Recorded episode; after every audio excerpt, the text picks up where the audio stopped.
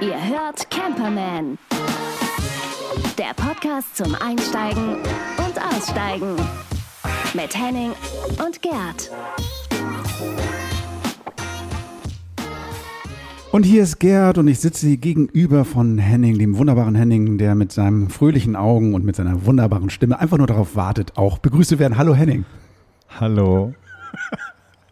Schön, dass, schön, dass ihr irgendwie wieder Der ist dabei jetzt seid. ganz rot. Ich bin, ich bin auch ganz rot, weil ähm, wir sind heute mit der Folge 31 da und ich glaube, dass wir ähm, einfach mal gut damit beraten sind, mal wieder zu erklären, für die Leute, die das erste Mal vielleicht auch reinhören, wer sind wir eigentlich, was machen wir eigentlich? Denn ich glaube, dass schon ein paar Leute das erste Mal tatsächlich überhaupt von uns gehört haben, durch Empfehlungen oder was auch immer. Ich hoffe natürlich, dass es anders ist, dass irgendwie jeder alle Folgen kennt, aber Trotzdem, ich stelle mir mal vor, damit ähm, ihr auch wisst, mit wem ihr es hier zu tun habt. Ich bin Gerd, bin Journalist schon seit vielen Jahren und ähm, aber vor allen Dingen bin ich Camper und ich bin seit ich sieben bin mit ähm, Zelten, Outdoor sein oder sowas unterwegs. Mein erstes Zelt war aus dem Yps-Heft. Ich hatte ähm, so einen Beutel, der dann irgendwie auf beiden Seiten offen war quasi und ähm, da habe ich dann das erste Mal drin geschlafen, sogar in unserem Garten.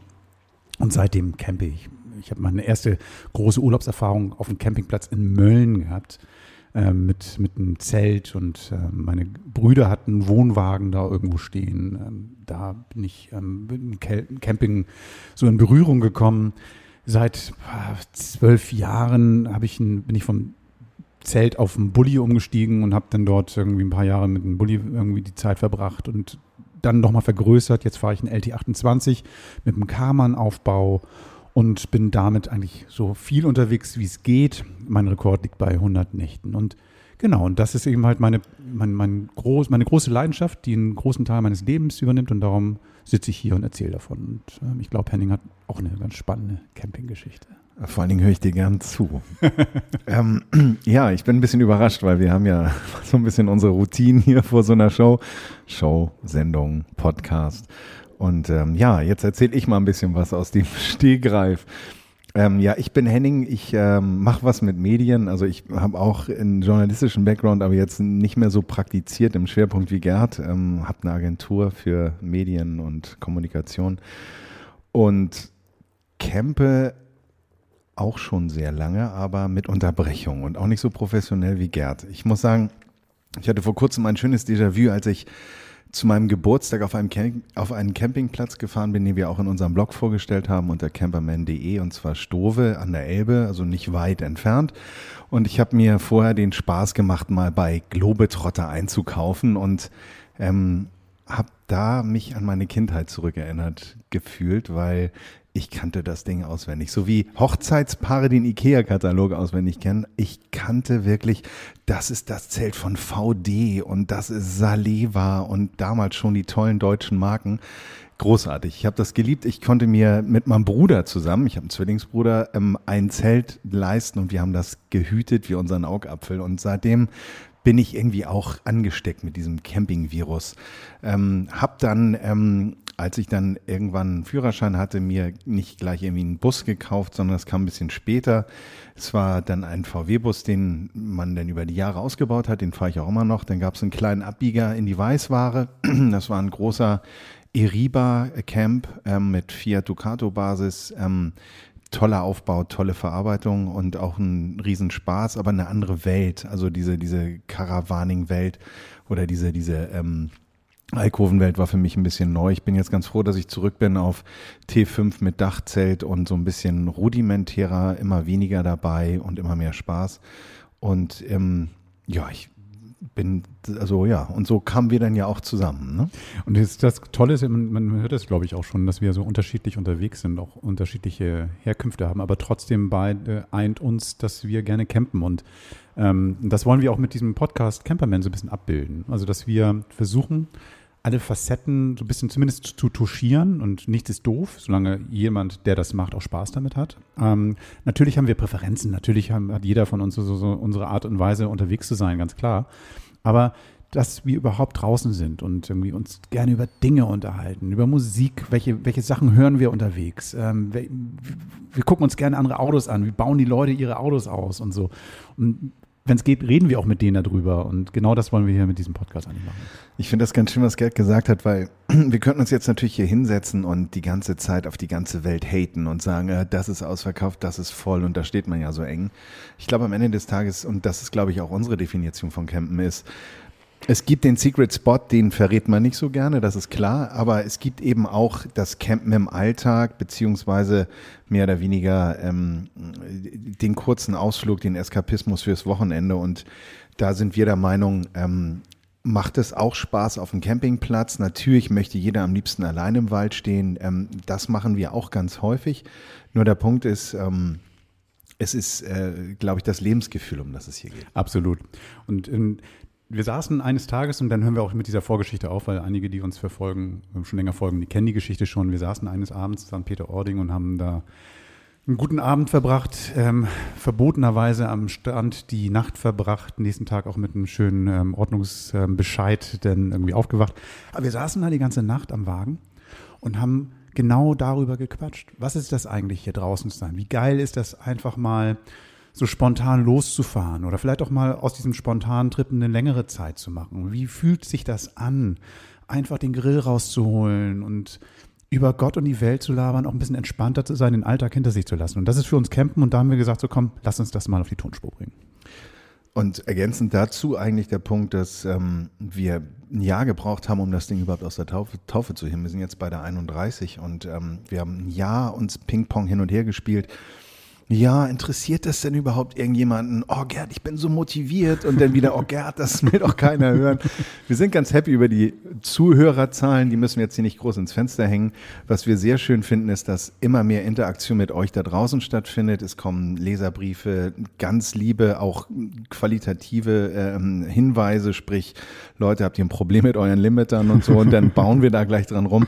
Super schön. Also wir danken euch da draußen. Wir hoffen, wir unterhalten euch, weil das war so ein ganz entscheidender Punkt in der Entstehung dieses Podcasts, dass wir uns gesagt haben, wir wollen eben nicht nur labern, sondern wir wollen unterhalten, wir wollen ein bisschen Service und das ist vielleicht auch so unser Hintergrund.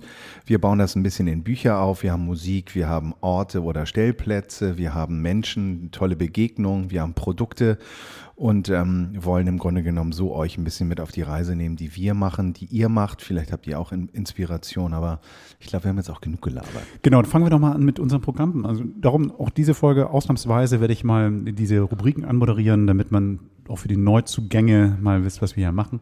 Ähm, fangen wir mal an. Wir wollen, stellen ja Plätze vor, ähm, wo wir waren, von denen wir gehört haben, ähm, die wir glauben, dass sie in eure Ohren gehören. Und ähm, das ist der erste.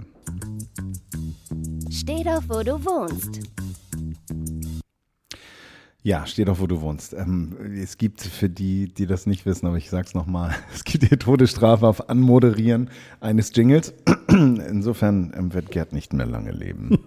ähm, nein, aber wir kommen jetzt mal zu dem Thema, ähm, wir stehen gerne da, wo wir wohnen, beziehungsweise manchmal auch an einem Ort, wo man eigentlich gar nicht darf. Äh, in der Vergangenheit habt ihr es mitgekriegt, ähm, dass äh, ich auch gerne jetzt gerade so eine Bergromantik ausrufe. Es war beim letzten Mal die Seiser Alm ähm, und davor auch äh, schon ähm, ein Alpenstellplatz. Der Punkt für mich ist diesmal eher die Küste und das Wasser und das Meer und es geht nach Portugal und zwar mm. Praia da Cordoana. Äh, kannst du das mm, nochmal dreimal nee, fehlerfrei? Nee. nee, und mein Nachbar, der Rui, ähm, der ist Portugiese, der dreht sich jetzt gerade und sagt sich, meine Güte. Auf jeden Fall ist das ein Parkplatz. Und zwar ist es gar kein richtiger Campingplatz. Und es ist inmitten eines Naturschutzgebietes. Und zwar in der vincentinischen Küste, also an der vincentinischen Küste, unweit von Villa do äh, Bispo entfernt.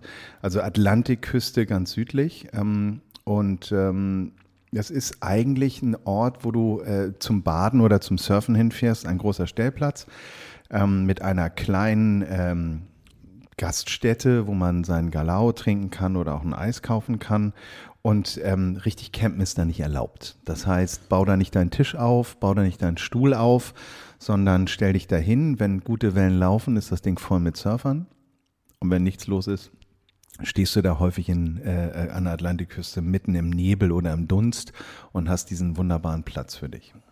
Du meintest jetzt gerade, es ist nicht erlaubt, das heißt, also während der Hauptsaison sollte man da auch nicht übernachten, oder? Ja, ich sag mal so, ähm, das ist so ein, so ein, so ein kleiner Geheimtipp, äh, an dem okay. man sich, nee, nee, äh, ja, ja, jetzt Vorbei. vielleicht nicht mehr, ja, genau bei unserer Reichweite. Mhm. Nein, aber das Ding ist, ähm, ja. das ist, das ist, äh, es ist geduldet, ähm, aber nicht offiziell, dass du sagen ah, kannst, so jetzt mache ich es mir hier mal richtig gemütlich und Grillen und Musik und Lichterkette, sondern man hält da an. Das ist eher so der, der Surfspot, weil es wie gesagt auch in diesem Naturschutzgebiet äh, ist und dadurch, dass Portugal auch immer mehr Gelder aus der EU bezieht, um Naturschutzgebiete zu schützen, wird sicher auch darauf geachtet, dass das Ding jetzt nicht ausartet zu einem, zu einem ja, Amüsierpark.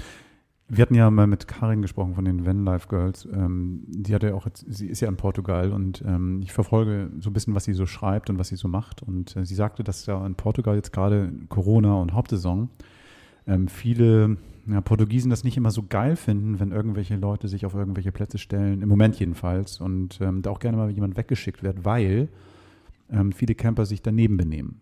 Also Müll da lassen oder sowas. Und werden ja natürlich alle über einen Kamm geschert, ne? Also geschoren, geschert. Geschoren. Äh, danke. Ähm, wenn, wenn, wenn, wenn jetzt einer sich daneben benimmt, dann werden die nächsten zehn auch bestraft. So. Und darum ähm, sagte sie, dass es im Moment nicht mehr so easy peasy ist, wie man das vielleicht denkt. Also, aber da hast du jetzt von dem Platz. Ja, es ist, also ich, ich sag mal so, unter Surfern gibt es diesen Localism schon sehr, sehr lange. Das heißt, wer irgendwie äh, nicht dazugehört, ist nicht gerne gesehen. Mhm. Ähm, wer nachts auf die Idee kommt, irgendwie mit irgendwelchen Aufbauten, Surfbretter oben geladen oder am besten noch vom Surfen unters und das Auto gelegt.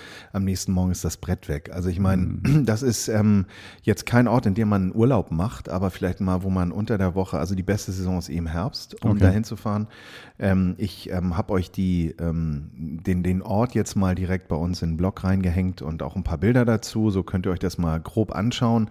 Das ist auch kein geheim, geheimer Ort. Das ist halt ein äh, in vielen Reiseführern viel besprochener Strand, aber eben mit diesem schönen Parkplatz direkt unten am Wasser.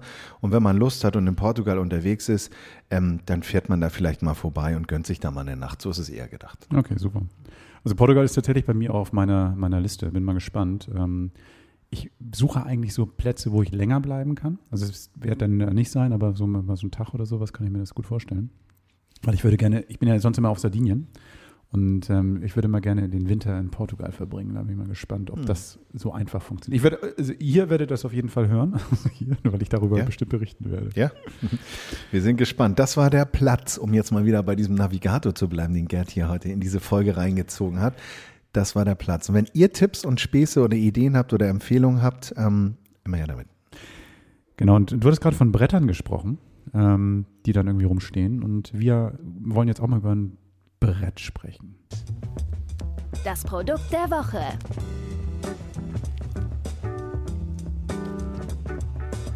Ausgepackt und ausprobiert.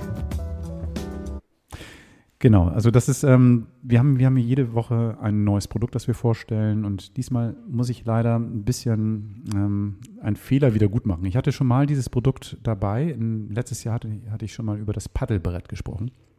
Und ähm, also Leute, die uns tatsächlich schon seit Anbeginn der Zeiten verfolgen, wissen das.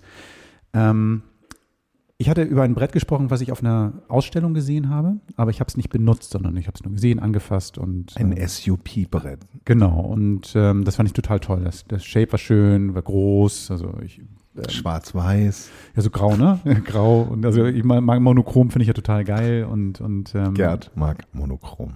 Also der Look ist toll gewesen. Und, ähm, aber ich habe es nie benutzt. So, jetzt habe ich mit dem Christoph ein bisschen gesprochen und ähm, habe ihm hin und her gemailt und so. Und sagte, Gerd, was du letztes Mal erzählt hast, war nur halb richtig, aber immerhin die Hälfte war richtig. So, und ähm, probier es doch mal aus. Und genau, das habe ich jetzt gemacht. Ich habe ihm gefragt, ob er uns das mal zur Verfügung stellen kann. Und ich muss sagen, ähm, ich bin ein bisschen angefixt. Also ich bin vorher noch nie SUP gefahren oder sagt man, ne, drauf gefahren oder damit gefahren. Und ich wollte das immer machen, weil ich Wassersport mag, aber ich habe viele Sachen ausprobiert. Kiten habe ich ausprobiert, ich habe Wakeboarden ausprobiert und sowas, aber alles nie so meins. Mir zu schnell oder zu hektisch und irgendwie die Wetterbedingungen müssen stimmen. Und ich habe irgendwas gesucht, was nicht Bootfahren ist, aber trotzdem mich aufs Wasser bringt. So und ähm, ich dachte aber so, ah, ist es nicht langweilig, auf so einem Brett zu stehen und in die Gegend zu fahren? Und ich fand das total geil. Ich habe das ausprobiert in Hamburg, irgendwie auf so einem See, Eichbaum. Im, am, am, Ort Karten. Nee, ja, beim, beim Ort Kartener See, genau, am Eichbaumsee. wunderbare Anlage, schön aufgepumpt das Ding und rauf und habe festgestellt, so, das ist wirklich total geil, auf so einem Board zu stehen. Es ist jetzt nicht dieses Paddelbrett an sich, was diesen, diesen Effekt darauf ähm, hervorgerufen hat. Was mir daran gefällt, ist, ich habe das ja irgendwie auf diesem See stehen gehabt, neben vielen anderen SUPs, die da lagen, und das ist doch ein Stückchen größer als, als die meisten. Ähm, also so, das hat mich an meine, meine Zeit beim Kiten erinnert, als ich da auch immer mit diesen viel zu großen Brettern irgendwie unterwegs war. Ich fühle mich da total sicher darauf. Ich bin ja auch groß und schwer und dachte so, ah geil. Und äh, das ist eine schöne Sache. Und ähm, was ich ganz cool fand, ist, dass es ein Tourenbrett ist. Das heißt also, ähm, das ist eigentlich dafür gebaut, dass man auch aus auf Flüssen oder auf, auf, an der Küste längs längere Touren machen kann. Also man hat Netze dran, wo du deine, deine Taschen verstauen kannst. Ähm, es ist so breit, dass du dich auch mal hinsetzen oder sogar hinlegen kannst, wenn du magst. Ähm, gut im Knien irgendwie mit dem Paddel unterwegs sein kannst. Also ich fand das richtig, richtig gut. Ähm, das Ganze ist natürlich ein bisschen teuer, also so, so, ein Sport, wenn du damit anfängst, also gerade jetzt in diesem Set, das kostet irgendwie 939 Euro, das ganze Set. Dafür ist es aber ziemlich vollgepackt mit, mit Zeug, also neben der normalen Tragetasche ist ein Paddel dabei, ein paar Taschen, ähm, zwei Leashes, einmal für den Knöchel, einmal für, für die Hüfte, ein Taschenmesser, eine kleine Solarlampe, also wirklich ein großes Paket. Ganz, ganz geil. Aber sowas kriegst du natürlich auch billiger, so, aber ähm, so zum Ausprobieren fand ich das geil. Wie fandest du das? Du hast es ja auch genutzt? Wir hatten das ja auf Fehmarn jetzt dabei und ich muss sagen, ähm, so ein Tourenbrett hat ja immer ähm, den Vorteil, dass es durch die Länge natürlich auch sehr gut läuft, wenn es erstmal auf Geschwindigkeit ist. Das heißt, du kannst wunderbar große Geschwindigkeiten, äh, große Strecken zurücklegen. Ähm, mich hat auch vor allen Dingen das Gesamtpaket überzeugt, weil du musstest dir irgendwie nichts dazu kaufen. Insofern finde ich den Preis auch relativ, weil es ist eine Doppelhubpumpe dabei, das heißt ziehen und drücken pumpt das Ding auf. Also es ist in kurzer Zeit aufgeblasen. Du hast ähm, dein, dein Paddel dabei, du hast die Finne dabei, du hast sogar noch zwei Trockenbeutel dabei, du hast dieses äh, kleine Messer mit dem, äh, mit dem Schraubenzieher dabei, um die Finne zu befestigen oder was auch immer. Ähm, großartig. Nein, das hat riesen Spaß gemacht und ein SUP, finde ich selber, ähm, ist eine ganz, ganz großartige Spaß-Luftmatratze äh, für mich so ein bisschen. Mhm. Ähm, in Hamburg sieht man das sehr häufig, dass wenn im Sommer irgendwie das Wetter schön ist, dass die Leute sich dann auch, keine Ahnung, mit einem Bierchen ähm, an irgendeinem, an irgendeiner Boje festmachen und äh, darauf sonnen oder ein bisschen rumchillen.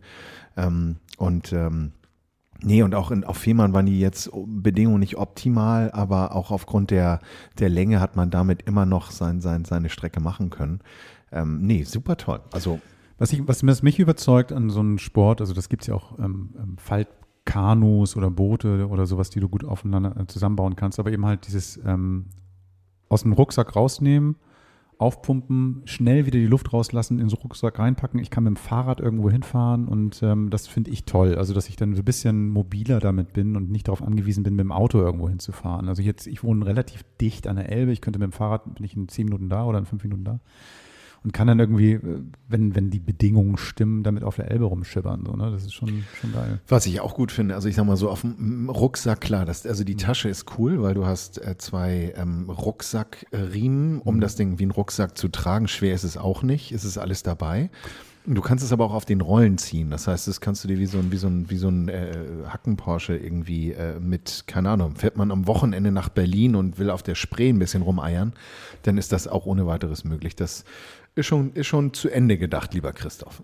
Ich mache nochmal ganz kurz drei Eckdaten, also das, ähm, damit man nur mal weiß, wovon wir reden. Das Ding ist 3,55 Meter lang, das sind also 11,8 Zoll, das ist 81 Zentimeter breit und 15 Zentimeter hoch. Das ist also wirklich keine kleine Nummer. Das Ganze wiegt 10,8 Kilo. Und ähm, das ist für mich ganz interessant gewesen. Bis zu 135 Kilo Tragkraft hat das Ganze. Viel schöner finde ich eigentlich, wo wir gerade in der Navigator Edition sind von Camperman, dass wir eigentlich nie solche Specs hier raushauen wollten. Das heißt, wir reden ja. bald auch über Grauwassertank. Und vielleicht, über, ja, vielleicht mal gucken. Kommt, ja? kommt, gut, wir haben ja auch schon über Klos geredet, wie man die entleert. Also ja, daher. ja, da muss ich übrigens noch mal ganz kurz was äh, zu ergänzen. Ähm, der Klo-Nachtrag ist, ich habe damals mit Gerd dieses wunderbare Mini-Lu von Kildwick ausprobiert und das ähm, war ein Erlebnis. Es ist eine Trockentoilette, die komplett ohne Chemie funktioniert. Könnt ihr auch in, den, in der letzten Ausgabe, in der 30, ähm, nochmal nach, nee, 29, 29. Ja, 29, ja. Der Punkt ist, ähm, mir wurde im Nachhinein von der Christiane gesagt, ich habe das Ding falsch bedient. Und ähm, hiermit möchte ich das an der Stelle, wo wir gerade dabei sind, ähm, auch nochmal klarstellen. Ich habe den Fehler gemacht, dass ich die Streu, die normalerweise für das große Geschäft, um den Geruch zu reduzieren, äh, vorgesehen ist, in den äh, Behälter für das kleine Geschäft getan habe. Und insofern hat sie gesagt, nee, kann man, aber sollte man nicht so. Insofern, ähm, das Ding funktioniert ganz einfach ohne Streu und die Streu ist dafür da, dass man im Grunde genommen sein großes Geschäft abdeckt und ähm, das macht auch komplett Sinn. Somit ist es auch alles viel besser zu reinigen. Ja, perfekt. Ja.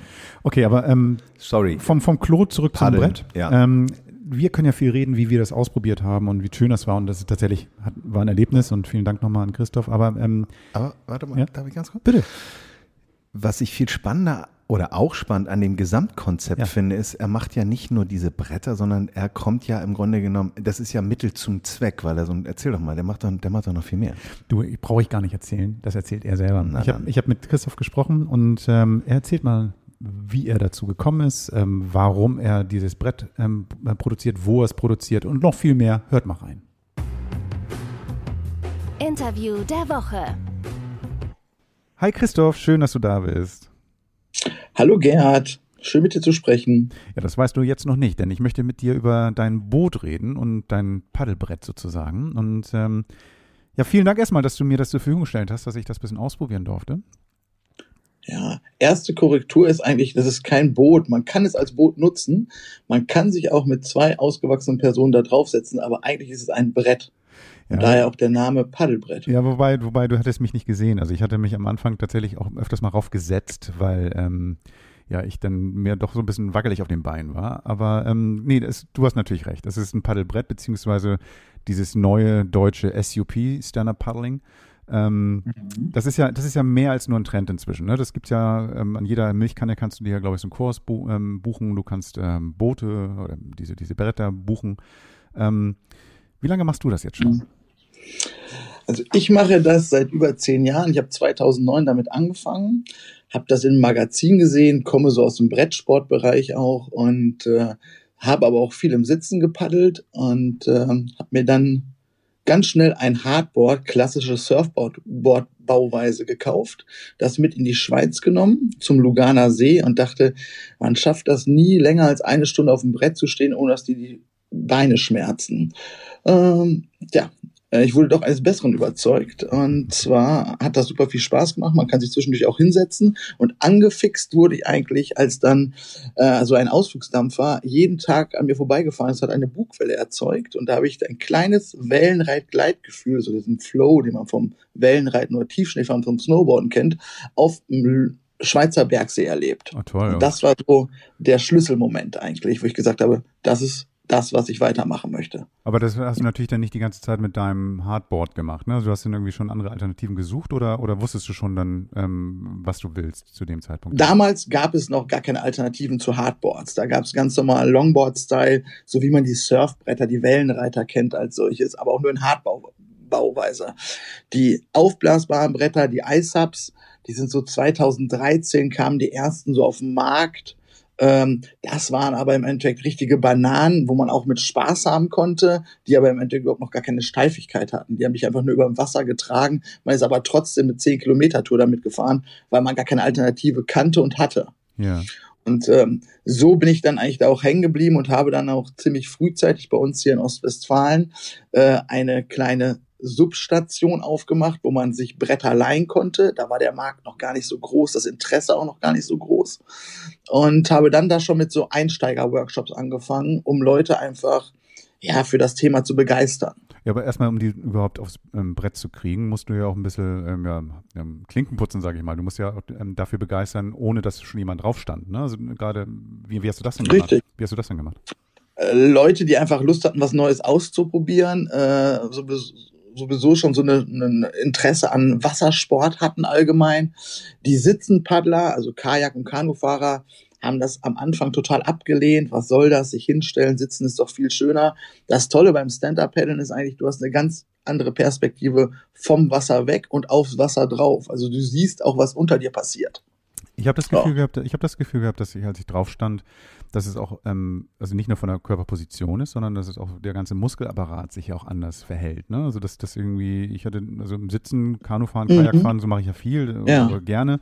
Aber dann ist der Oberkörper ja hauptsächlich dabei. Und, und ähm, Richtig. Ähm, hier habe ich das Gefühl gehabt, dass ich irgendwie auch meinen Oberschenkeln und auch ein bisschen Bauchspannung und so, das, das war auch ganz geil eigentlich. So wie so ein mhm. Trimmdichtgerät irgendwie so ein bisschen. Genau, das ist bei mir das gleiche in Grün. Das sind auch die Erfahrungen, die ich gemacht habe. Im Sitzen paddeln, mir tat immer mein Hintern weh. Äh, oben der Nackenbereich schmerzte, wenn man mehrere Kilometer gefahren ist. War angenehm. Es gab keine Alternative, also hat man es gemacht. Und beim Stand-Up-Paddeln ist es wirklich so, du stehst auf dem Brett und du baust unbewusst eigentlich eine Körperspannung auf. Also ich bin jetzt kein Mediziner. Man sagt, Mediziner sagen, dass die innere Muskulatur da auch angesteuert wird, die du sonst nur durch ganz spezielle Sportbewegungen irgendwie erreichen kannst. Okay. Ähm, am Anfang ist es so, wenn man verkrampft draufsteht, man hat immer im Kopf, ey, das ist ein Surfbrett, vom Surfbrett falle ich sowieso immer runter, was beim Stand-Up-Paddleboard in der Regel, wenn man sich das Richtige aussucht, aber nicht der Fall ist. Ähm, dass man, dass die Waden sehr schmerzen ja. am Anfang, weil man natürlich sich verkrampft draufsteht. Je mehr Paddel, Stehpaddel-Erfahrung man sammelt, desto äh, entspannter wird das eigentlich. Und dann kann man auch mal den Fuß anheben und kann den ein bisschen ausschütteln. Und wenn man sich dann ganz entspannt äh, auf dem Wasser bewegen will, dann setzt man sich einfach hin, lässt die Wasser ins, äh, die Beine ins Wasser baumeln und legt sich zurück. Und äh, du hast also alle Möglichkeiten. Du kannst auch genauso wie du es angefangen hast, im Sitzen oder ich rate den Leuten eigentlich immer im Knien Ja, das war im Knien, genau. Sitzen war es nicht, genau. das war im Knien, genau. So, und dann einfach wirklich sich aufzurichten, dass man den Schwerpunkt ein bisschen höher zieht und immer so ein bisschen von links nach rechts wackeln, dass der Körper und der Kopf so ein Gefühl dafür kriegt und merkt, ich kann gar nicht runterfallen. Das Ding ist so kippstabil, das verzeiht mir einiges auf jeden Fall. Ja, was und wenn, hm? Genau, und wenn, genau, das, äh, das habe ich mir nämlich gesagt. Und wenn ich ins Wasser falle, falle ich halt ins Wasser. Das ist ja nicht so schlimm. Also gerade. Es ist ein heißer Teer. So. Das heißt, also ich hatte dann, ähm, als ich, ich habe das hier in Hamburg gemacht, an so einem schönen See ja. und ähm, das war total gut, weil ähm, das Ufer war nicht weit, das Wasser war nicht wild und so. Ich konnte mich da einfach mhm. mal ein bisschen arrangieren mit und hatte dann mhm. am Anfang auch so, Gott, jetzt falle ich ins Wasser. Und dann ich so, ja und? das ist mhm, alles genau. nicht so schlimm. also, was man beachten sollte, ist, mittlerweile sind die Wassertemperaturen moderat. Ja. Mm, jetzt der April äh, war natürlich Außentemperatur sehr warm, Wasser aber noch sehr kalt, da muss man schon vorsichtig sein, äh, weil das unterschätzen viele, dass wenn man dann einfach ein bisschen aufgeregt, äh, ja, vielleicht auch ein bisschen am Schwitzen ins mhm. äh, 12 Grad kalte Wasser fällt, ist nicht besonders förderlich. Ja. Also da sollte man das schon immer den Jahreszeiten anpassen, dementsprechend auch die Kleidung tragen. Aber so ab ja, Ende Mai, Anfang Juni äh, sind die Wassertemperaturen eigentlich überall so moderat hier in, sagen wir, in Deutschland zumindest, äh, ähm, dass wenn man reinfällt, kriegt man nicht gleich ein Herzklabaster. Gehen wir nochmal zwei Schritte zurück. Du hast jetzt irgendwie mit deinen, mit deinem, ja, mit deinen eigenen Kursen, die du angeboten hast, ja begonnen. Und mhm. ähm, ich, äh, zu der Zeit, als du das gerade irgendwie, von der du gerade gesprochen hast, bin ich ja. als Camper unterwegs gewesen. Und ich fand das zwar immer spannend, fand das aber voll blöd, ähm, mir vorzustellen, ich habe jetzt am Wagen so ein Riesenbrett, keine Ahnung, mhm. vier, fünf, sechs Meter lang oder was weiß ich, wie lang die Dinger sind. Und, mhm. und ähm, jetzt kommst du ähm, irgendwann mal, ähm, bist du auf diese, diese Aufblasdinger gestoßen. Ähm, hast, mhm. hast, du da denn sofort gewusst, so geil, das mache ich selbst oder, oder ähm, wann kam das? Nee, das kam eigentlich dadurch, dass ich äh, Freunde von mir ähm, haben äh, 2011 eine Stand-Up-Pedal-Marke in der Schweiz gegründet. Äh, die kann ich vom Snowboard fahren und ähm, ja, die habe ich so ein bisschen supportet, die auf dem deutschen Markt mit zu platzieren und die haben sich einfach äh, 2015, 2016, nee, 2016 dazu entschieden, wir wollen eine große World Brand werden. Da fing gerade der Trend des Stand-Up-Paddles so an.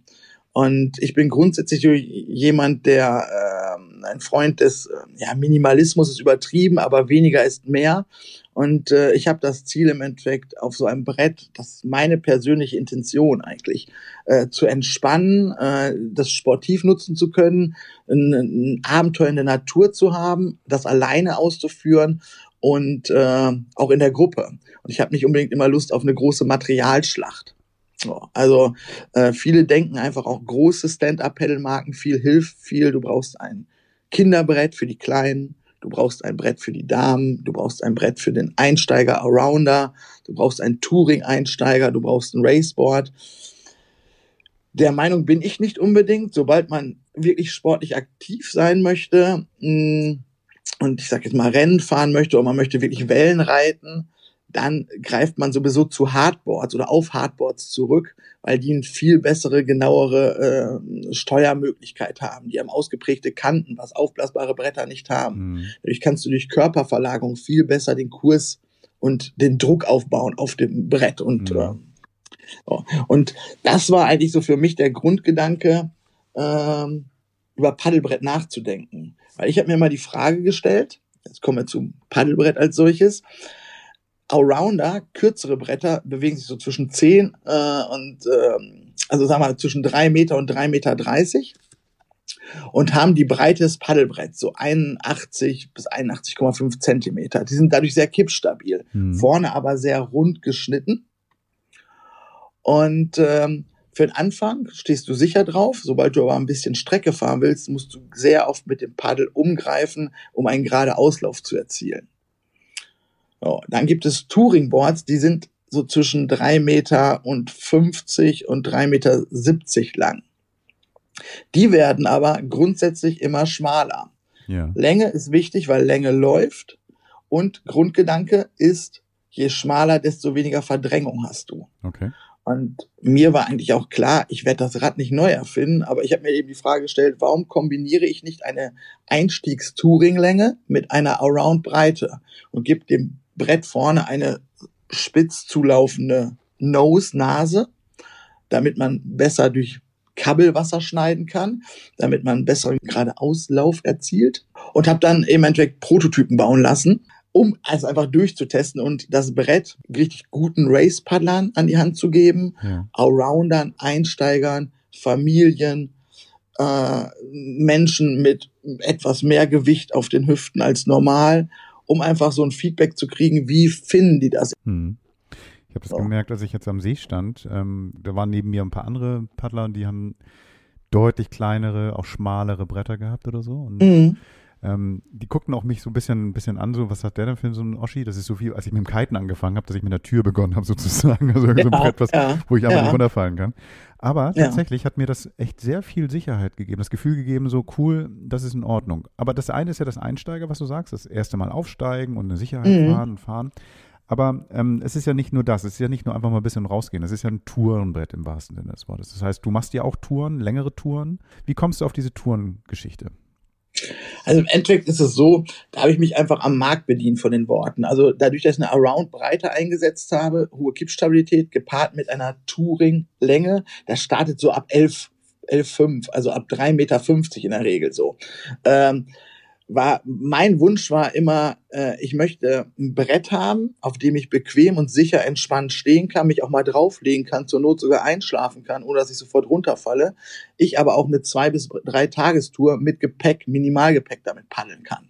Verstehe. Du bietest ja auch selber Touren an, ne? Das heißt, du machst ja auch, ähm, also nicht, nicht als Tourenveranstalter, aber wenn jetzt der Bedarf da ist, dann, dann gehst du auch selber mit so Leuten auf Strecke. Genau. Oder? Genau, das mache ich hier in meinem äh, Heimrevier in Ostwestfalen-Lippe. Da haben wir im Endeffekt die Werre, die äh, so gut wie keine Fließgeschwindigkeit hat.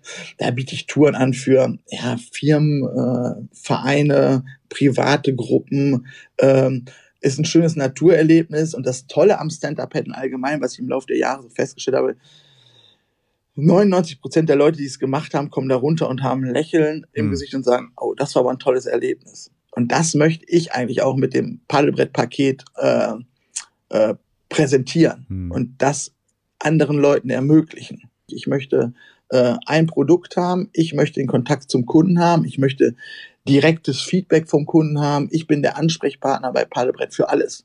Also es gibt nur das Brett und mich praktisch. Das ist quasi aus dem Gesamtpaket, ne? Genau. Das Paket ist entstanden eigentlich damals 2017. Gab es im Stand-Up-Paddle-Bereich kein Paket zu kaufen, wo du sofort mit aufs Wasser gehen konntest. Also mir ist der Gedanke Sicherheit, diese Leash, die war damals nicht dabei. Und da war meine Grundidee, ich biete das gleich im Paket an und äh, platziere das als solches, dass man, sobald man das Paket erhalten kann, sofort aufs Wasser gehen kann und kann lospaddeln, mhm. ohne sich einen großen Kopf zu machen. Würdest du empfehlen, dass jeder, der irgendwie solche Sachen macht, auch mal so zumindest ein, zwei, drei Stunden zum Kurs macht? Also so ein Einsteigerkurs äh, an einer ordentlichen Station auf jeden Fall. Das bringt dich immer weiter. Du weißt, wie du das Paddel halten musst, wie du das Paddel auf deine Körpergröße einstellst, wie du dich am Anfang hinstellst, wie du Grundpaddelzüge machst. Also ich würde es jedem empfehlen, ich vermute beinahe, dass wenn das so weitergeht mit dieser Schwemme an Brettern und alle wollen aufs Brett, äh, dass es irgendwann genauso wie in den 80er Jahren beim Windsurfen äh, von oben reguliert wird einfach. Da Ja. wird gesagt, du darfst nur paddeln, wenn du ein, eine Grundlizenz hast oder Okay. sowas. Weil die Leute leider Gottes ähm, ja nicht so verantwortungsbewusst mit Natur und sich selbst umgehen, wie sie es teilweise sollten. Weil das ist das Gleiche. Ja, Wasser ist eben nicht unser Element, ne? auf dem wir, an dem wir einfach leben können. Auch wenn wir es noch so oft glauben, weil wir so Richtig, genau. immer wieder drin Genau. sind. Ne? Und wir sind auch unantastbar. So, und Du bist jetzt nicht der günstigste Anbieter. richtig. Was unterscheidet jetzt zum Beispiel dein Produkt von, von dem eines Discounters? Sämtliche Bretter werden in Asien gefertigt. Es ist leider Gottes so, dass ähm, das Know-how im äh, Stand-Up-Paddle, aufblasbaren Stand-Up-Paddle-Bereich, wie in anderen Bereichen äh, im Sportbereich auch, liegt in Asien. Es gibt also keine andere Produktionsstätte.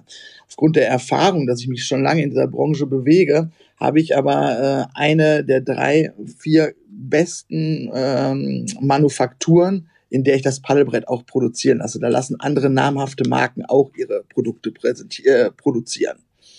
Äh, es gibt neben diesen drei, vier guten Produktionsstätten noch ungefähr 150 andere Produktionsstätten, die irgendwas zusammenkleben. Die haben alle Erfahrung in der PVC-Verklebung. Wie schaffe ich irgendwelche Körper, die Luft halten? Da kannst du Glück haben und an einen guten geraten, kannst aber auch Pech haben. So, dementsprechend äh, achten natürlich auch die Unternehmen, äh, die viel mit dem, ja, mit Europa, Nordamerika zusammenarbeiten, auf die Qualität der Mitarbeiter. Ich will jetzt in keinster Weise für, für China sprechen. Ähm, äh, die haben Entwicklungs-Know-how, von dem die großen Marken profitieren. Und das fließt in mein Produkt natürlich auch ein. Bei mir ist einfach auch ganz klar, Paddelbrettpaket, der Preis entsteht dadurch, ich bin eine kleine Marke, ich kaufe nicht in Zehntausender Stückzahlen ein. Das muss man ganz klar beachten, was die Discounter machen. Die Discounter kriegen aber ihr Produkt nicht nur von einer Manufaktur, sondern die kriegen das aus zig unterschiedlichen Das Manufakturen. heißt, du kannst Glück und Pech haben, ne? Das heißt, du kannst mal ein okayes Bo- Board bekommen, kannst aber auch eins, wo du sagst, so, hm, hätte ich jetzt Genau. nicht so ähm, Genau. Okay. Also das ist so, so ein Glücksgriff. Und ich sage in meinen Kursen, die ich hier anbiete, diese Einsteiger-Workshops und Touren immer, ich kann jeden verstehen, der nicht gleich äh, dieses Produkt im Endeffekt oder für eine neue Sportart, die er vielleicht gerne ausüben möchte, 1000 Euro äh, ausgeben möchte, Ja. der kann ruhig für einen kleinen See mit so einem, ich sag mal, Discount-Board anfangen.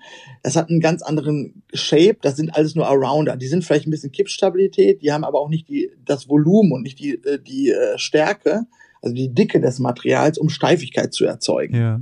So. Wenn man auf dem See rumpaddeln will, man möchte das für die Kids haben, man möchte es einfach mal antesten. Im Kreis paddeln, Spaß auf dem Wasser kannst du auch mit einem Discounterbrett haben. So. Ich habe jetzt nach zwei Jahren Marktpräsenz und ungefähr 200 verkauften Paddelbrettpaketen mh, das Glück, dass meine Reklamationsquote gleich null ist und ich immer noch äh, Kunden habe, ich sag mal 30, 35 Prozent, mit denen ich regelmäßig im Kontakt stehe, die mir immer noch ein nettes Feedback zurückgeben und mir Fotos schicken. Und das ist auch das Ziel im Endeffekt. Und letztendlich ist das, was bei mir im Endeffekt diesen Preis ausmacht, ist äh, ähm, ja die fehlende Einzelhändlermarge. Das muss man ganz klar sagen. Also du das Produkt den wärst, Einzelhandel einfach 20 Prozent mehr kosten. genau, das wollte ich fragen. Also das heißt, normalerweise ein vergleichbares Board, ähm, also mit, mit dem Paket, was du da anbietest, wäre in dieser Gü- Güte im Einzelhandel 1000 200 Euro teurer oder sowas. Genau. Okay. Was mich jetzt zum Schluss nochmal interessiert, du hast jetzt von deiner Werra-Tour beziehungsweise von deiner Umgebung gesprochen. Wenn ich jetzt, ähm, wenn du dir jetzt sagst, ich schnitze mal für, für Interessierte eine optimale Tour, wo würdest du sagen, bei den ganzen Erfahrungen, die du bisher gemacht hast, wo war die coolste Tour, die man machen sollte mit so einem Stand-Up-Paddle? Ach, also das kann ich gar nicht auf eine Tour reduzieren. Also man kann ein ganz tolles Erlebnis auf einem kleinen See haben, auf einem netten Weiher. Äh, gestern als Beispiel war ich noch mit äh, mit äh, einem anderen Journal, nee, mit einer Journalistin äh, bei uns auf der Werre unterwegs. Ähm, die schreibt so ein Mikroabenteuerbuch. Ich weiß gar nicht genau, worum es geht, aber da haben wir innerhalb von einer Stunde haben wir einen ähm, einen Eisvogel gesehen. Wir haben einen, jetzt fällt mir der Name nicht ein, einen Fischotter, da gibt es doch einen anderen Namen für. Ja, Tier. Äh, weiß ich auch nicht. Also so ein Tier, was im Wasser liegt, was aber kein Biber ist, gesehen. ähm, So, dann äh, eine kleine Gänsefamilie, also ein Naturerlebnis vor der Haustür. Du brauchst gar nicht so eine Riesentour. Ich habe so für mich Schlüsselerlebnisse. Da war ich in der Provence, in so einer Schlucht paddeln. Mm, Und äh, tagsüber voller Touristen mit Elektrobooten und Kajaks und so. Und ich bin ganz bewusst abends 17 Uhr da eingestiegen, wollte diesen Canyon, der ging über 15, äh, über 12 Kilometer alleine paddeln. Und da ich eine Begegnung mit einem Adler, mit einem Steinadler. Der flog an mir vorbei und dachte, was will der Typ denn da auf diesem Brett? Und ich dachte, was will der Adler jetzt von mir? Er hat sich auf einen Baumstumpf gesetzt, guckte mich an, ich guckte ihn an und bin dann weiter gepaddelt. Also, und das ist so ein Erlebnis, was ich nicht vergessen werde irgendwie. Parallel andere Gegend, äh, nördliches Europa, Schweden, stehst morgen auf, morgens auf einem schwedischen See, der Dunst liegt auf dem Wasser, du paddelst raus, du hörst nur diesen Paddelschlag, um dich herum grüne Hügel, über dir blauer Himmel. Du hörst auf zu paddeln und du hörst auf einmal nichts. Gar nichts. Das ist eine ja, Das kennen beängstigende. wir gar nicht mehr. Das äh, kennen wir gar nicht mehr, irgendwie nichts zu hören, weil, weil Genau. wir immer Und das sind irgendwie so- Geräusche haben irgendwo um uns rum, ja. das sind Momente, äh, die vergesse ich eben auch nicht. Hast du für dich persönlich noch so ein Ziel, wo du sagst, da würdest du gerne mal aufs Wasser steigen? Wo du noch nicht warst? Ach, ich würde, glaube ich, oh, gerne noch mehr in Schweden paddeln. Also in anderen Revieren, da wo ich war eigentlich. Also es ist auch super schön. Hatte ich auch eine Erfahrung ähm, äh, auf Mallorca im Herbst. Das ist windstiller, das Wasser ist warm. Äh, da gehst du da morgens paddeln, die Sonne geht auf. Es ist auch toll. Aber ich bin mehr so diese, ich mag mehr das Nordische, auch das, das, äh, das heimische Revier, Mecklenburg-Vorpommern. Es ist ein super schönes Paddelrevier. Ja, die Seenlandschaft ist ja ein Hammer, weil die auch Genau. alle miteinander verbunden sind irgendwie und du kannst ja wirklich Strecke machen, aber auch einfach nur in deinem kleinen Tümpel da oben hin und her denken. Genau. Super, ja. Also da gibt es, da gibt es so viele schöne Plätze hier in der Gegend, die Niederlande. Ach, das ist Wahnsinn. Also was ich da nur empfehlen kann, ist also eine Plattform subscout.de. Das ist, die machen so Tourenvorschläge, das ist auch ein Privatprojekt. Ähm, und äh, da findet man auch gute Tourenvorschläge auch von anderen Paddlern als solches. Ähm, was ich jetzt persönlich gar nicht mehr so schön finde, was früher mal ganz toll war, aber ich glaube, da gibt es auch noch andere schöne Orte, ist, wenn man jetzt als Beispiel Hamburg nimmt, die Alster am Wochenende. das ist Das voll. ist, äh, das ist dann, äh, das ist ein innerstädtisches Erlebnis, aber das ist nicht mehr Natur. Nee, das ist voll. Das ist natürlich zum Einsteigen ganz cool, weil du dann in der eigenen Stadt bist. Also ich jetzt als Hamburger, ne? Und ähm, das ist Mhm. ganz schön. Auch die Kanäle sind fein. Aber dann würde ich eher Richtung ähm, Industriegebiet ähm, fahren, weil da sind auch so schöne Elbkanäle. Und ähm, da fährst du dann so an Neubauten, Altbauten, alten verlassenen äh, Gewerbegebieten rum. Das ist schon auch geil. Also dann kannst du dann ja ein bisschen abgefahrenere Sachen da auch mal in Hamburg äh, Sachen statt Genau. Und- Alster zu machen, die jeder macht. Genau. Und das machen wir nämlich das nächste Mal, wenn ich dich in Hamburg besuchen komme, weil da möchte ich nämlich auch gerne mal paddeln gehen. Das ist auch, das steht auf meiner Liste unter. Versprochen. Ähm, sag mal, Christoph, wir würden gerne dann auf deine Seite verlinken. Das machen wir. Wir packen ähm, ein paar Bilder noch da rein von meinem Versuch und beziehungsweise auch von, von, von dem ähm, Board nochmal. Wer Interesse hat, meldet sich bei dir einfach. Die Adressen stehen ja auf deiner Webseite. Genau. Telefonnummer auch. Genau, und dann, dann gibt es ja auch ein paar Bilder, dann kann man sich noch mal ein paar Eindrücke auch machen, was du mit deinem Board schon gemacht hast, beziehungsweise deine, deine Kunden auch gemacht haben. Richtig, genau. Vielen Dank für deine Zeit, dass du uns auch diesen Test ermöglicht hast und darüber schreibe ich nämlich dann auch nochmal in den Blog. Genau, dann hoffe ich, dass wir uns bald in Hamburg oder irgendwo anders auf irgendeinem Gewässer sehen. Ich danke dir. Freue mich auf jeden Fall. Danke, tschüss. Gute Zeit. Tschüss. Die Jungs wollen doch nur campen. Ja. Das war Christoph. Ähm, ja, also von daher, wenn ihr Interesse habt, sich das ähm, Board oder auch andere SUPs mal anzugucken, er hat einen Link genannt und wir packen auf die Seite auch nochmal ein paar Bilder von, von diesen Erlebnissen. Guckt euch das an. Ähm, fällt mir gerade ein, apropos Internet, ähm, da war doch auch nochmal ein Jingle für. Camperman, auch online. Unter camperman.de. Zweimal Todesstrafe. Zweimal anmoderiert. Da war doch irgendwo noch so ein Knopf. Ich wollte das auch mal machen. Nee, und auf jeden Fall ist es ja dann ähm, tatsächlich so, dass ihr auf der Seite www.camperman.de nicht nur die Bilder zu dieser Folge, auch zu den alten Folgen, ihr bekommt dort alle Folgen nochmal gebündelt, äh, sondern ihr habt auch die Möglichkeit, uns darüber einfach mal ähm, zu schreiben oder ähm, gucken, so was wir sonst so machen und ähm, wie wir mit euren Themen umgehen. Also alles das online unter www.camperman.de. Social Media auch. Und ganz, ganz schön ist natürlich Applaus, aber wir finden es noch eigentlich viel schöner, weil wir auch so selbstkritisch sind, dass wir jetzt sucht er hier den Applaus. Komm, drück den Applaus. Komm, wo ist er? Wo ist der Applaus? Hat hier so ein paar Buttons mehr. Ja. Wir haben da mal was vorbereitet, ne? Mach mal ups. Mach mal, ups. Ups. So. Okay, Entschuldigung. Ja, wir wollten das nicht total veräppeln, das Ding, weil man könnte sich hier den ganzen Tag nur Jingles Oh, und, so und geil. Inserts zufeiern. Ähm, nein, wir sind natürlich sehr, sehr dankbar, wenn ihr sagt, Jungs, ganz ehrlich, äh, macht doch mal das oder dies oder das geht doch in die ganz falsche Richtung oder das finde ich blöd.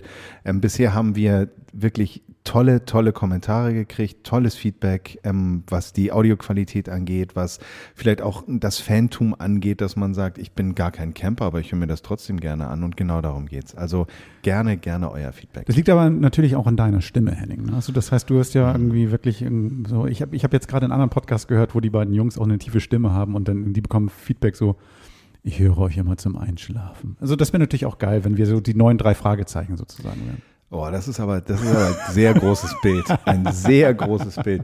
Genau. Ähm, aber um diese Navigator-Folge hier jetzt abzurunden, ähm, wir sind das ein oder andere Mal gefragt worden, Jungs, was hört ihr eigentlich für eine Musik? Und ähm, wir sind ehrlich gesagt ziemlich breit interessiert, was Musik angeht und, und probieren uns auch irgendwie immer mal wieder neu zu inspirieren. Ähm, und deshalb haben wir eine Expertin an Bord, die gute Nadine. Und Nadine ist eigentlich die Frau, die sagt, pass mal auf, da ist was Neues, hört euch das mal an, das schlagen wir mal vor.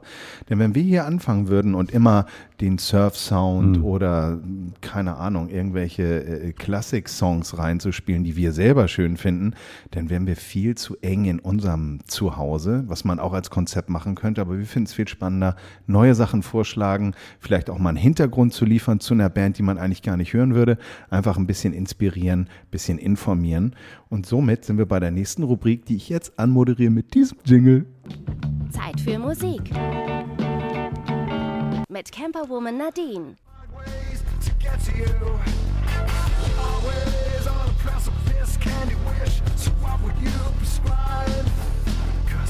every moment's sacred, yeah. Such a wild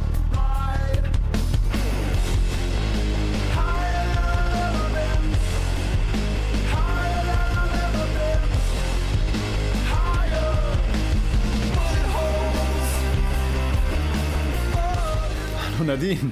Hallo Henning. ja, was hast du uns dann da mitgebracht? Ja, hast du es erkannt? Hast du eine Idee? Ähm, es klingt äh, sehr entschlossen, würde ich sagen. Nee, hilf mir mal auf die Sprünge. Das äh, sind Bush. Der Song heißt Bullet Holes und war auch der Ah. Soundtrack von dem dritten John Wick Teil. Okay, ja. Ähm, gut, John Wick sagt mir was. Ähm, das passt auch, ähm, weil irgendwie äh, ist das ja auch so ein Rächerfilm, ne? So ein bisschen, so ein bisschen inhaltsbefreit, finde ich. Hast du ihn gesehen? Absolut. Ich habe ihn gesehen. Ja. Ja. Bisschen viel mein- Schlägerei für mich, aber Ja, ich meine, diesem Keanu Reeves verzeiht man ja alles, auch dass er solche Filme dreht. Und Ja. ähm, ich glaube, der lacht sich nur schlapp. Ich meine, der ist, glaube ich, ein Action-Fan. Aber lass uns mal gar nicht viel über John Wick reden. Ähm, äh, das ist also Bush und die haben eine neue Platte am Start. Genau, die haben ein neues Album, das heißt äh, The Kingdom und äh, der Song ist zwar letztes Jahr schon erschienen, glaube ich, aber ähm, auch auf diesem Album drauf und ein relativ gutes Beispiel dafür, wie die Platte klingt. Die ist nämlich wieder deutlich rockiger. Ähm, Ja. Die äh, das letzte Album, ich weiß nicht, ob du es kennst, ähm, kam 2017 und hieß Black and White Rainbows und das war so ein bisschen durchwachsen, muss ich sagen. Ähm, Gavin, Warum? Ja, also musikalisch, er hat da irgendwie sehr versucht, in Richtung bisschen poppiger zu gehen. So, ähm, die Platte ist entstanden kurz nachdem er sich von Gwen Stefani, äh, naja, also sie sich von ihm getrennt hatte, glaube ich, muss man sagen. Ähm, also die Scheidung ne, lief gerade. Er war also irgendwie in einer schwierigen Phase einfach und ähm, war gleichzeitig damals in der Jury von The Voice UK, was ja ne Mainstream Casting TV, was auch immer. Yep. Eigentlich gar nicht Bush so. Und ähm, ich habe kürzlich mit ihm ein Interview gemacht am Telefon und er meinte, ja, er dachte bei dem Album irgendwie, er müsste jetzt vielleicht ein bisschen anders klingen oder Bush müsste ein bisschen anders klingen, weil da jetzt auf einmal auch ein größeres Publikum ist, was ihn in dieser Show auch kennenlernt. So. Ähm, und er wollte was Neues ausprobieren und ist halt, ja, bisschen in die falsche Richtung gelaufen. So hat er tatsächlich auch so gesagt. Und ähm, ganz lustig, auf dem Album stand tatsächlich nachher auch drauf Bush featuring Gavin, Gavin Rossdale. Auf dem, ne, weil wir durch diese Castingshow und so, wenn dann die Leute im Laden diesen Sticker sehen, weißt du, Bush featuring Gavin Rossdale. Also echt ein bisschen peinlich. Ähm, Kritiken waren auch nicht so doll. Ähm, Also Fehler machen, finde ich, gehört dazu. Aber ich finde es total gut, wenn die irgendwie dann zurückgehen oder er zurückgeht äh, dorthin, wo er gestartet ist. Wie ist denn das Echo in der Fanszene zum Revival der alten Bush-Sounds? Nee, also erstmal muss, stimme ich dir voll zu. Ne? So, er sagt ja auch im Nachhinein, ja, war nicht so geil. Das finde ich immer cool, wenn Leute die Größe haben, irgendwie dann sowas auch zu sagen.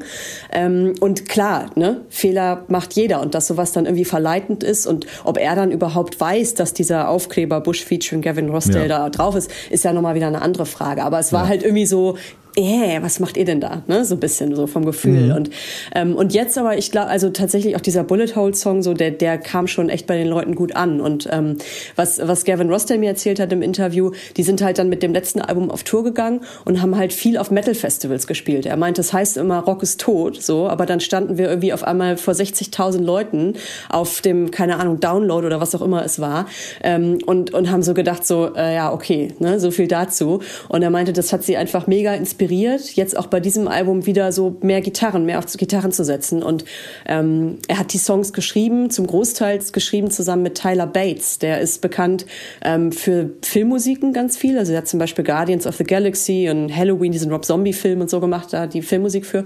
Und ähm, auch die letzten zwei Marilyn Manson-Alben. So, und mit dem hat Okay. er, genau, mit dem hat er die Songs geschrieben und der Tyler Bates ist auch, glaube ich, einfach ein super Typ. Also schon diese Marilyn Manson-Platte, The Pale Emperor, die erste, die er mit Manson gemacht hat, war auch richtig gut. Also das beste Manson-Album seit Jahren. Ähm, genau, und ich glaube, das, äh, das war eine ganz gute Mischung, so die beiden zusammen. Wir können ja noch mal, wollen wir noch einen hören? Unbedingt. Flowers on a Was Grave. hören wir? Flowers on the Grave von der neuen Platte von Bush.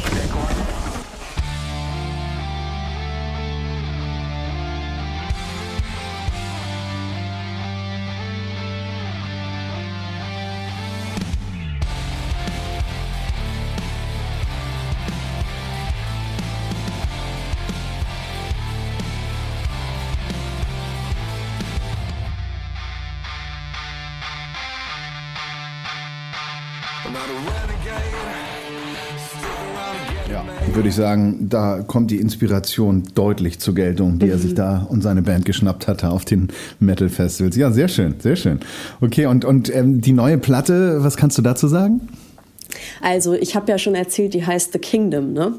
Und ich weiß nicht, ob äh, also No Doubt kennst du ja sicher auch, ne? Die Band von Gwen Stefani früher, die hatten mal ein Album, das hieß Tragic Kingdom 1995 und da wundert man sich natürlich kurz so ein bisschen, ne? So hm, gibt's da vielleicht einen Zusammenhang? Ähm, habe ich Gavin natürlich gefragt und er meinte, er hat laut losgelacht und meinte, ja, wirst du mir jetzt nicht glauben, aber da habe ich überhaupt nicht drüber nachgedacht. Er meinte, ich habe irgendwann total freudig in London Leuten davon erzählt, ja, unser neues Album, bla bla, heißt äh, The Kingdom und die so, hm, ist da irgendwie ein Zusammenhang? Und er meinte, da ist ihm das irgendwie das erste Mal aufgegangen. Kann man glauben oder nicht, keine Ahnung. Aber er meinte, es gibt absolut keinen keinen Zusammenhang, es ist absoluter Zufall.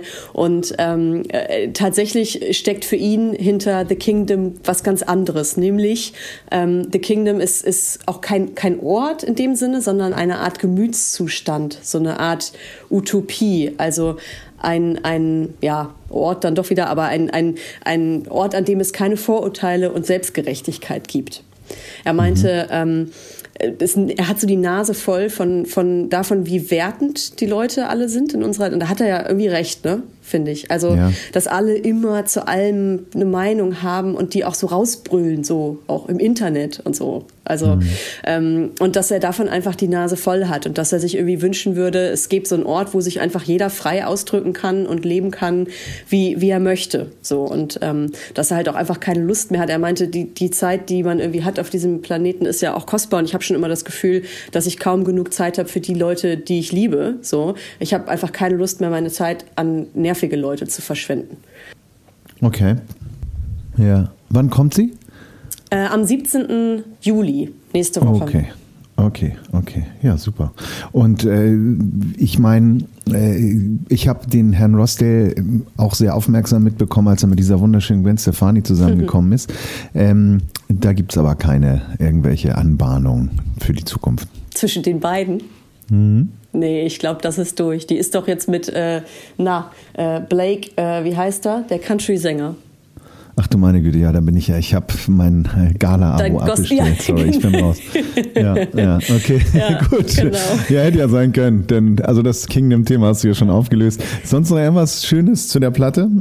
Ja, er meinte, es geht auch auf dem Album irgendwie viel um, um äh, Themen wie so Einsamkeit, Sehnsucht, auch, auch irgendwie den Wunsch, se selbst, also besserer Mensch zu sein, einfach so. Ich glaube, der hat schon ähm, nach dieser ganzen Trennung und auch der letzten Platte, die nicht so lief, hat er, glaube ich, schon sich auch viel mit sich selbst so auseinandergesetzt. Und das kommt auf dem Album, kommt auf dem Album durch. Und er meinte, ähm, ich habe ihn ge danach gefragt, ob, ob das, ähm, ob er so jemand ist, der irgendwie immer danach strebt, auch ne, sich selbst zu hinterfragen und irgendwie vielleicht besser zu werden. Und er meinte, in, in seinen Augen sollte es irgendwie eigentlich also immer darüber gehen und da, da, darum gehen. Und damit meint er jetzt nicht irgendwie Selbsthilfebücher oder so, ne? Es, und es geht auch nicht darum, jetzt in der Quarantäne irgendwie Mandarin zu lernen und, und, zu sagen, ja, sondern hast du ja aber jetzt die Zeit gar nicht genutzt, wenn du nicht irgendwie sowas Tolles gelernt hast, sondern er meinte, das kann ja auch auf dem kleinsten Level sein, ne? Also ähm, sich einfach irgendwie zu, zu hinterfragen und ähm, und ja seine seine Gedanken, seine Gefühle zu reflektieren. Und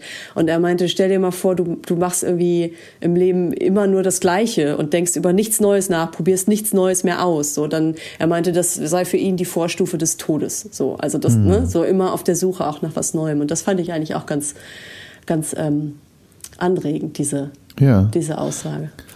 Passt ja ein bisschen in den Trend. äh, Das sind ja die zwei Megatrends, die wir da erleben. Campen und äh, Eskapismus in dem Sinne und äh, die Selbstoptimierung. Das ist ja so ein bisschen, das sind ja so Ja. äh, Phänomene unserer Zeit.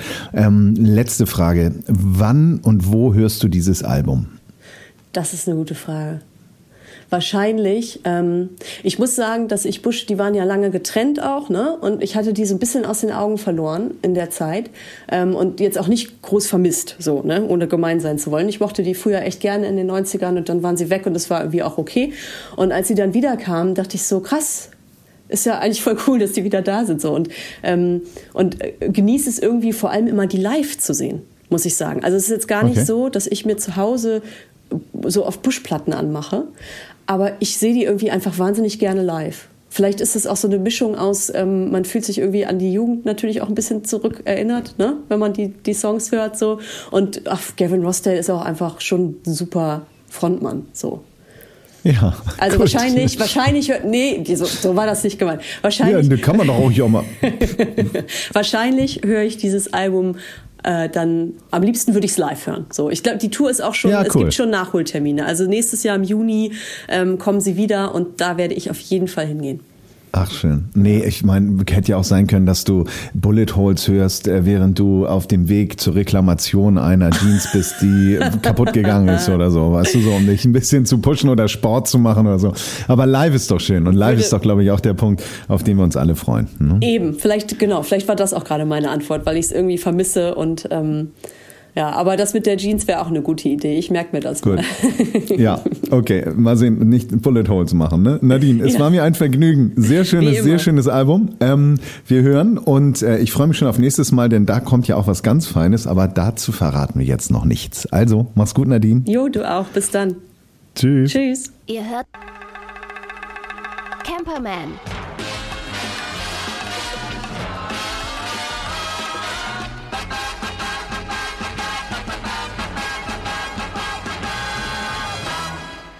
Jetzt habt ihr eine ganze Menge Zeug von uns wieder gehört. dass es ging also durch ein, ein Ritt durch die Rubriken. Ähm, ähm, für viele Leute ist da auch ein bisschen was dabei gewesen, was wir schon, glaube ich, das eine oder andere Mal erzählt haben. Aber irgendwie macht das ja auch Sinn. Ich, ich wiederhole mich auch im wahren Leben gerne. Also das ist äh, Ja, man spricht ja auch immer davon heutzutage, was ich immer so ein bisschen albern finde, ist Call to Action. oh Gott. Call to Action sagt vielleicht nicht jedem was, aber Call to Action ist im Grunde genommen übersetzt, sagt den Leuten, was sie machen sollen. Klick Genau. jetzt, ruf mich an und dieser ganze mach mit und geht dahin. Ähm, die Folge war, glaube ich, von Gerd äh, so geplant, dass wir euch nochmal ein bisschen mit auf die Reise. Genau, mit auf die Reise nehmen, das ist das richtige Wort. Und ähm, das heißt also, dieses Call to Action wäre in meinem Fall so, entspannt euch, habt Spaß, genießt das Campen und ähm, wir würden euch gerne begleiten, ein Stück weit dabei zumindest. Eine Dreiviertelstunde während der Fahrt, also das würden wir gerne machen. Genau. Raus da. Also bis nächste Woche. Ne? Gute Fahrt. Tschüss. Das war Camperman. Seid auch nächstes Mal wieder dabei.